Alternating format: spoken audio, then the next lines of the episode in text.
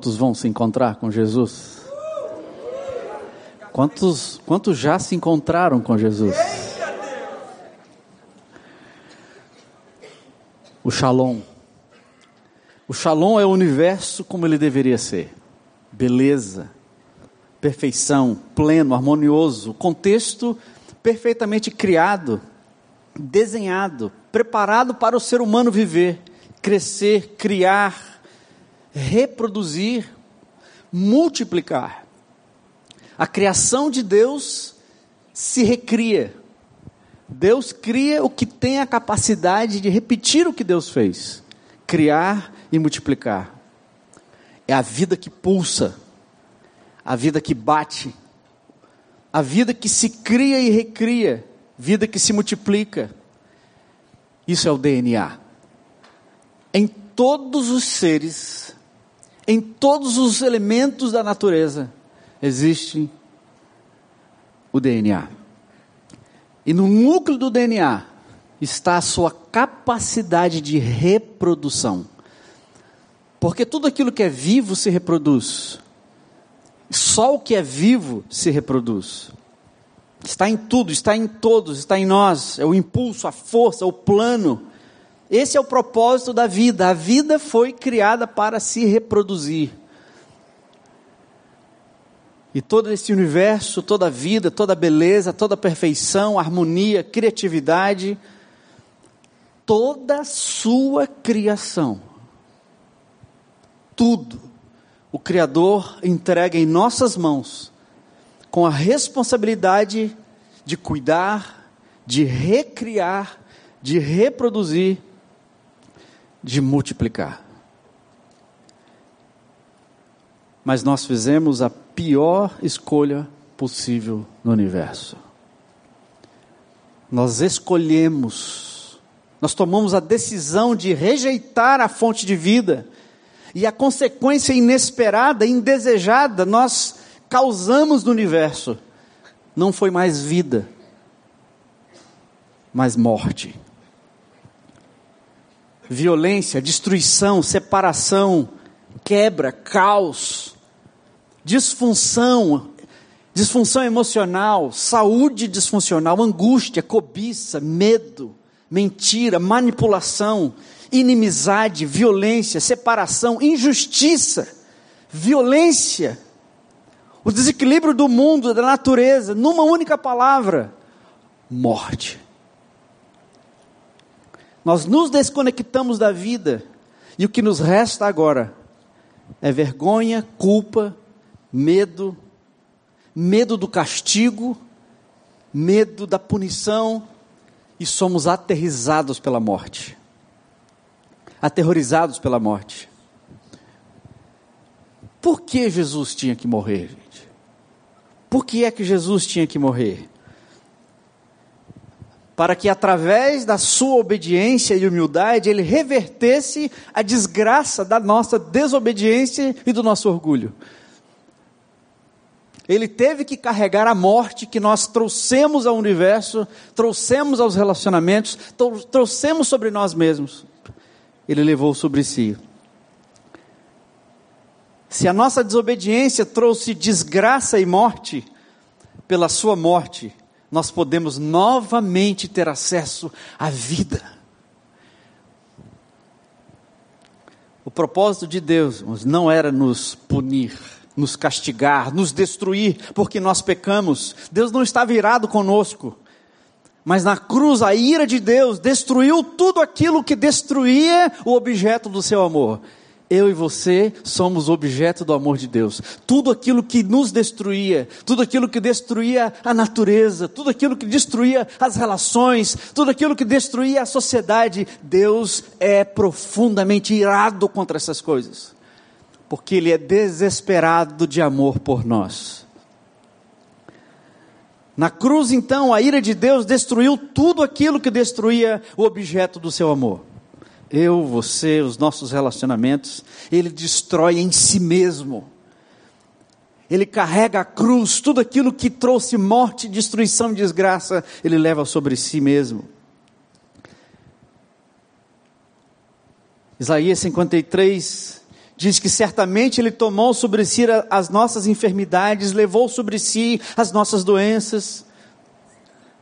Ele foi transpassado por causa das nossas transgressões, ele foi esmagado por causa das nossas iniquidades. O castigo que nos traz a paz, o castigo que nos reconcilia, estava sobre os seus ombros e sobre as suas pisaduras. Nós fomos sarados. Existiria um poder maior do que a culpa e a vergonha? Existiria um poder maior do que a mentira e a corrupção? Um poder maior do que a ira e a violência? Um poder maior do que a morte? Existiria um poder? Deixa eu mudar a pergunta. Existiria um poder maior do que a vida? Existiria um poder maior do que o perdão? Existiria um poder maior do que o amor?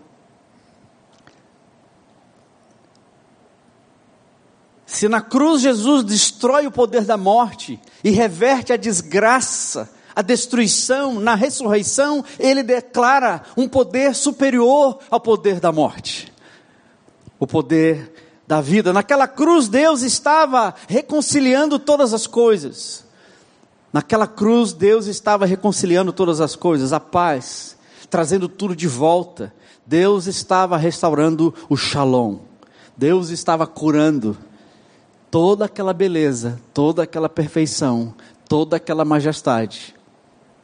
Naquela cruz, Jesus estava restaurando todas as coisas. 1 Coríntios 15, 5, Paulo citando Isaías ainda, ele diz: Tragada foi a morte pela vitória. Onde está, a morte, a tua vitória? Onde está o teu aguilhão? Onde está a violência? Onde está a mentira? Onde está a corrupção? Tudo isso foi destruído na cruz. Amém? Amém. Tudo isso foi destruído na cruz. E nós não estamos então falando de religião, de ritos, de regras. Essas coisas, elas não mediam a vida, elas não são capazes de satisfazer a angústia da alma humana. Nós estamos falando do Evangelho de Jesus, que é vida, que é poder, que é ressurreição, é a restauração que se manifesta em mim, na minha casa, nos meus relacionamentos, na minha vizinhança, hoje, aqui, agora. Olhando então para o nosso mundo, irmãos, para a nossa sociedade, você acredita que ainda há esperança? Você acredita que ainda há mudança e transformação para o ser humano?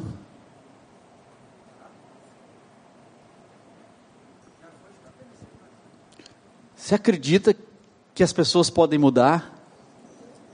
Você acredita que a nossa sociedade tem jeito?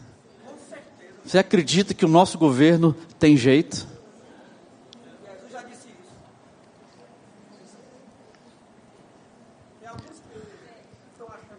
Perguntando de outra forma, você acredita mesmo no poder da ressurreição?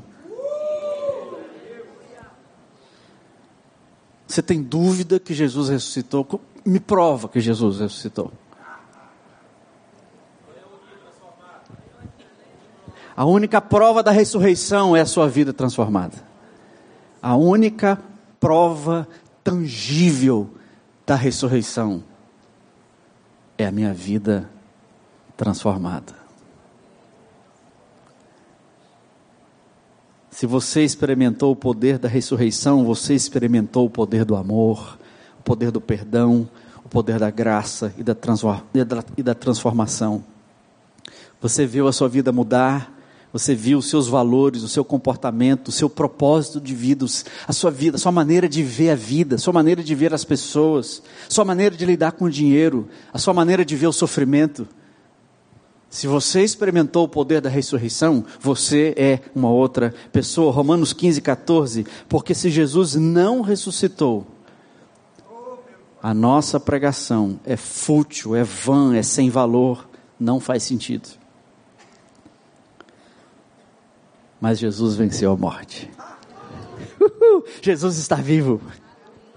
E só tem um lugar onde ele poderia estar vivo nessa terra, irmãos.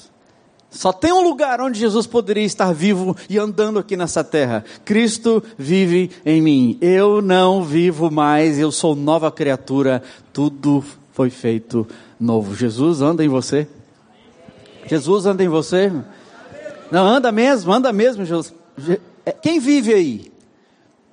De quem é a agenda? De quem são os valores? De quem são os desejos? De, de quem são os planos, os propósitos? Eu tenho agora uma nova identidade. A minha identidade é cristocêntrica. Eu não sou professor, não sou padeiro, não sou médico, não sou faxineiro, não sou advogado, não sou motorista, não sou cozinheiro, não sou engenheiro. Essas coisas não são mais a minha identidade. Isso são apenas dons e talentos que me foram dados com um propósito. A minha identidade agora está em Cristo. Somos, portanto, o corpo vivo de Cristo nessa terra. O Cristo ressurreto, ele vive em mim, ele vive em você. Se o poder da ressurreição vive em nós, irmãos, se o poder da vida, o poder capaz de centralizar toda a vida, todo o poder do universo, toda a majestade do universo, toda a criatividade, toda a beleza, toda a formosura, harmonia, justiça. A ressurreição, mas ela, ela termina, ela encerra todas essas coisas. E Jesus vence a morte e a destruição. E ele disse que estaria em mim e em você, para que a obra que ele começou na ressurreição perpetuasse, se espalhasse, se multiplicasse em todos os cantos do planeta. Não tem outro plano, irmãos. Esse é o projeto de Deus. Somos a comunidade da ressurreição. Somos a comunidade da ressurreição. A habitação, a presença, a vida tangível de Jesus nesse mundo. O poder da ressurreição agora atua em mim e reproduz vida, reproduz cura, reproduz reconciliação, restauração. Onde você vive, onde você trabalha, com quem você se relaciona. Vida, vida. Vida que se reproduz. É, é, eu não estou trazendo gente para a minha igreja, eu estou reproduzindo a vida de Deus nele, que vai se reproduzir noutras pessoas, e assim vai contagiar todas as pessoas, vai contagiar esse mundo. Paulo diz em Colossenses 1,3, falando sobre a igreja a obra de Jesus, uma coisa linda, ele nos libertou do império das trevas e nos transportou para onde, irmão? Para o reino do Filho do seu amor, no qual temos a redenção, a remissão dos pecados.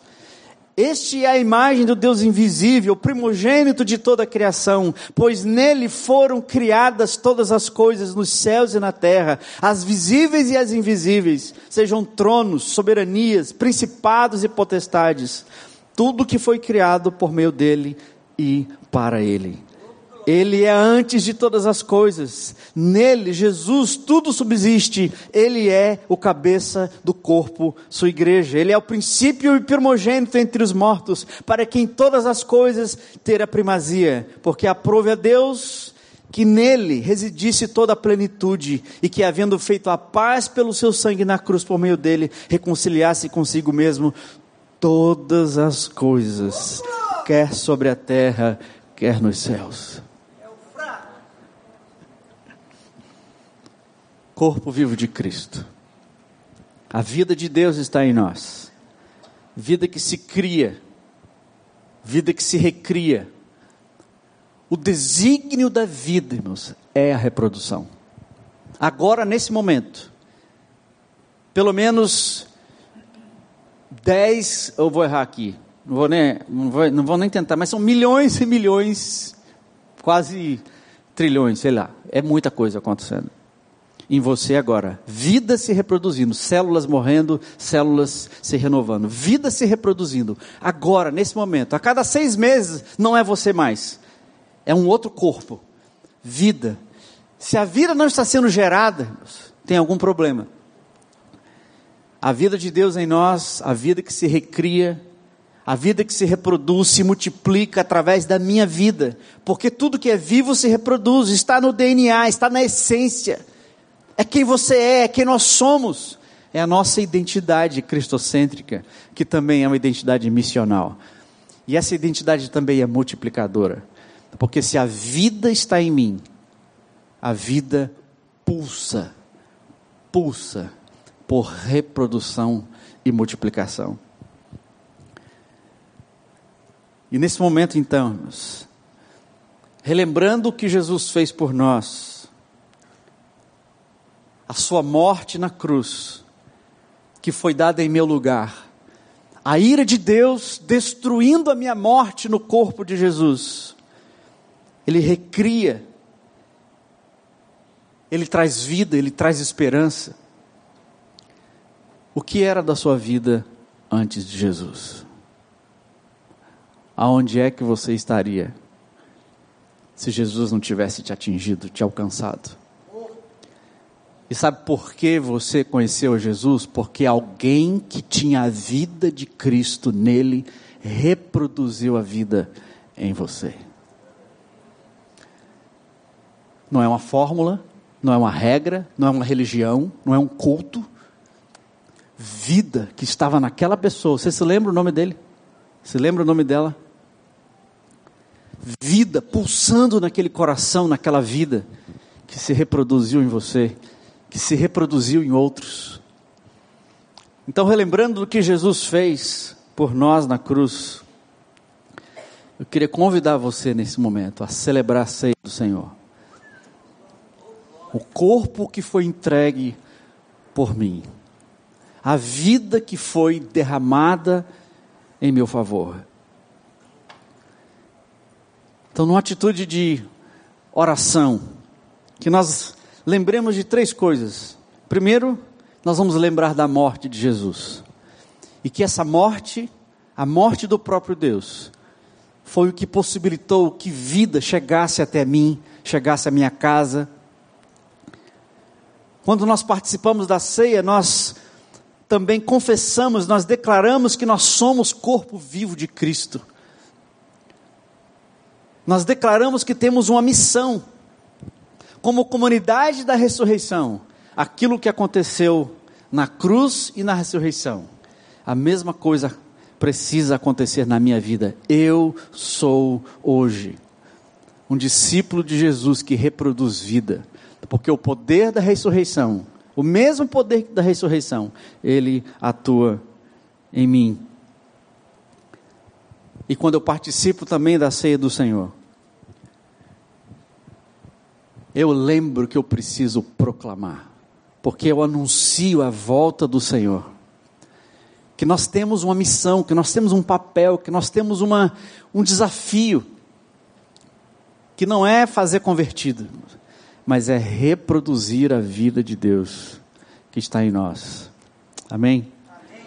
Cadê a banda para me ajudar aqui? Cadê Almeida? Nós vamos fazer o seguinte, meus.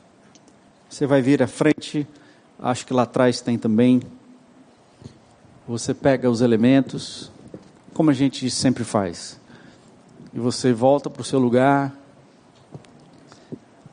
e nós vamos.